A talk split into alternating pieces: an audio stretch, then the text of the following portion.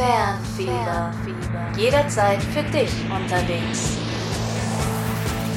Fernfieber. Ich stelle mal kurz eine Frage in den Raum. Warum willst du unbedingt Dive Master werden? Dive Master, das ist praktisch der erste Schritt zum Profitaucher.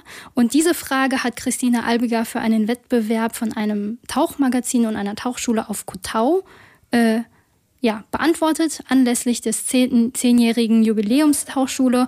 Und diesen Wettbewerb hat die, hat, diesen Wettbewerb hat die Glückliche auch gewonnen, der Dive und äh, ja, den Dive Master macht sie jetzt da in Kotau und seit Ende Juli ist Christina für drei Monate dort. Und ähm, ich habe Christina gefragt, wie ihr Alltag dort eigentlich so aussieht. Äh, ja, das ist äh, schwierig zu sagen, weil eigentlich ist jeder Tag ein bisschen unterschiedlich. Aber ähm, man kann sich das so vorstellen, dass ähm, also es gibt verschiedene Einheiten.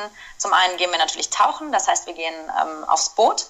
Ähm, das ist entweder morgens um halb acht bis um 1, 2 ungefähr oder nachmittags ab 1, 2 bis 5 oder so.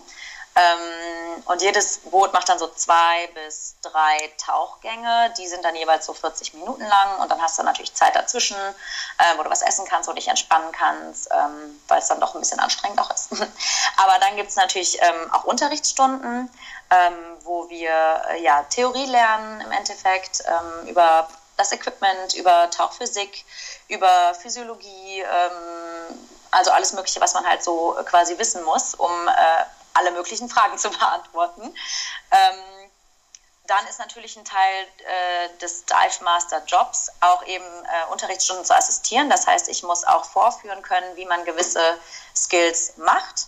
Auch das ist ein Teil, ähm, also quasi praktischer Unterricht, äh, den haben wir dann im Pool. Ähm, ja, es ist relativ abwechslungsreich und natürlich haben wir auch Tage, wo wir frei haben.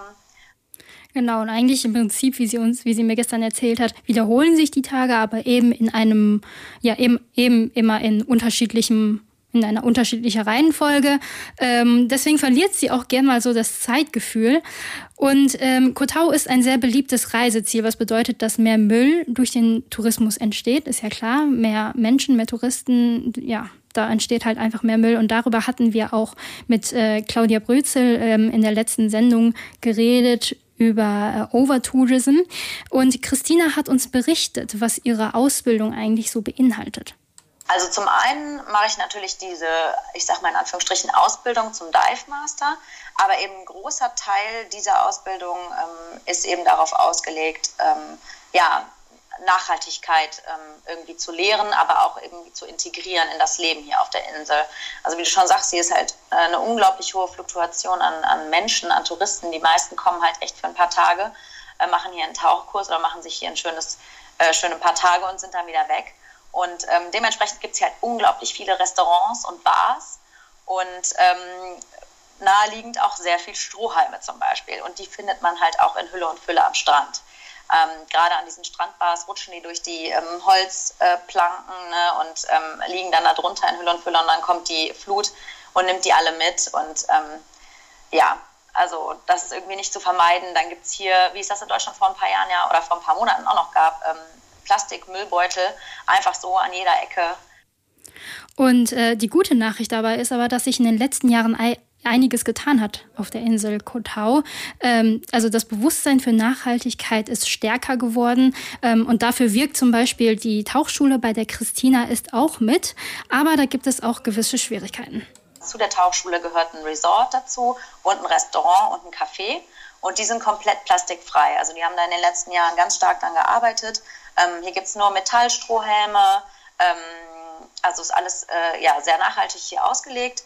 Und die arbeiten aber auch mit anderen Bars und Restaurants auf der Insel zusammen und versuchen die komplette Insel halt Stück für Stück ähm, quasi plastikfrei zu machen, was sich schwierig gestaltet, weil ähm, äh, klar, wenn man als, ähm, also die ist von einem äh, Iren geführt, die Tauchschule, und wenn man jetzt als ähm, ja, Europäer einfach hinkommt und sagt so, ja, mach das mal so und so, weil so ist es besser, ne, hat immer so einen äh, blöden Beigeschmack, sag ich mal.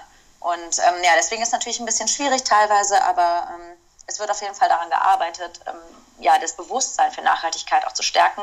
Und da hat sich in den letzten Jahren noch unglaublich viel getan. Also es ist schon sehr viel weniger Müll geworden, aber trotzdem mit jeder Flut ähm, wird halt auch immer wieder Müll, der irgendwo anders ähm, ins, ins Meer gekippt wird, auch wieder angespült. Das heißt, theoretisch kannst du jedes Mal, wenn du am Strand ähm, spazieren gehst, mit einem Müllsack ähm, gehen und der ist am Ende voll. Also es ist nicht übertrieben. Also der Müll ist dort präsent, aber damit ihr jetzt nicht ein falsches Bild bekommt, es ist jetzt nicht so, dass an dem Strand halt Müll in Hülle und Fülle liegt. Ähm, der, und Christine hat uns erzählt, dass es außerdem noch 64 Tauchschulen auf dieser kleinen Insel gibt und die alle eben auch ähm, ein Nachhaltigkeitsbewusstsein haben und sich dafür engagieren, dass die Insel sauber bleibt.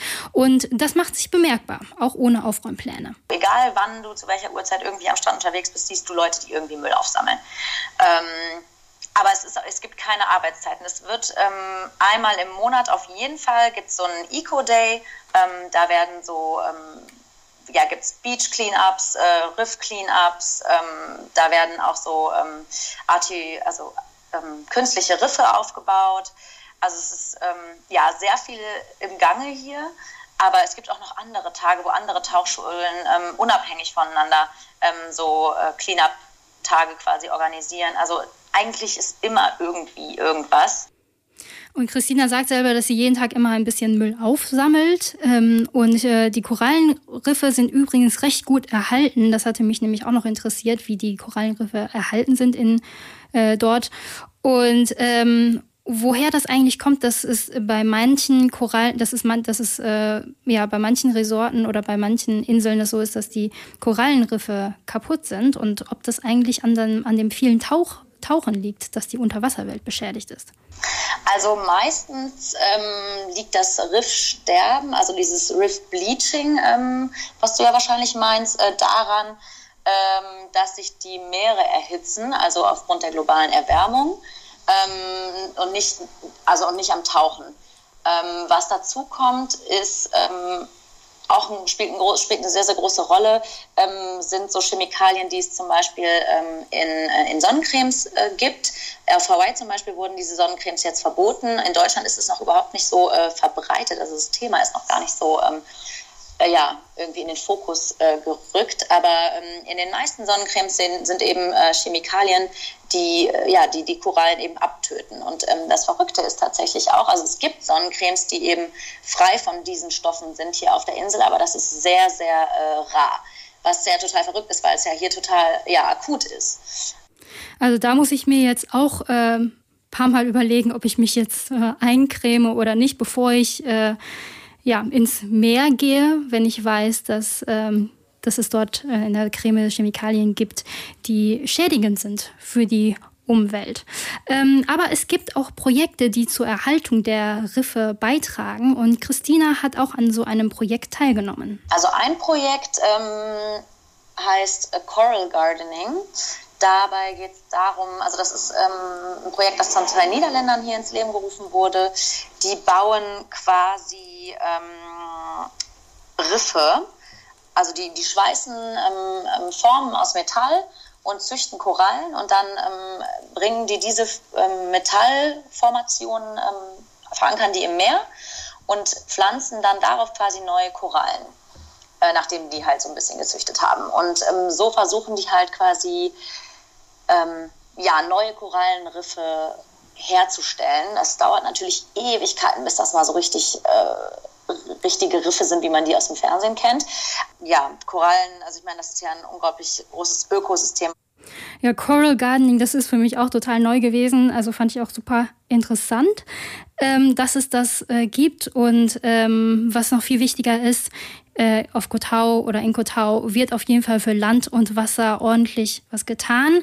Ähm, aber bevor wir unsere Erde halt so vermüllen, sollen wir uns auf jeden Fall, müssen wir uns auf jeden Fall ähm, daran setzen, keinen Müll erst entstehen zu lassen. Fern, fern, fern, fern, fern, fern, fern, fern.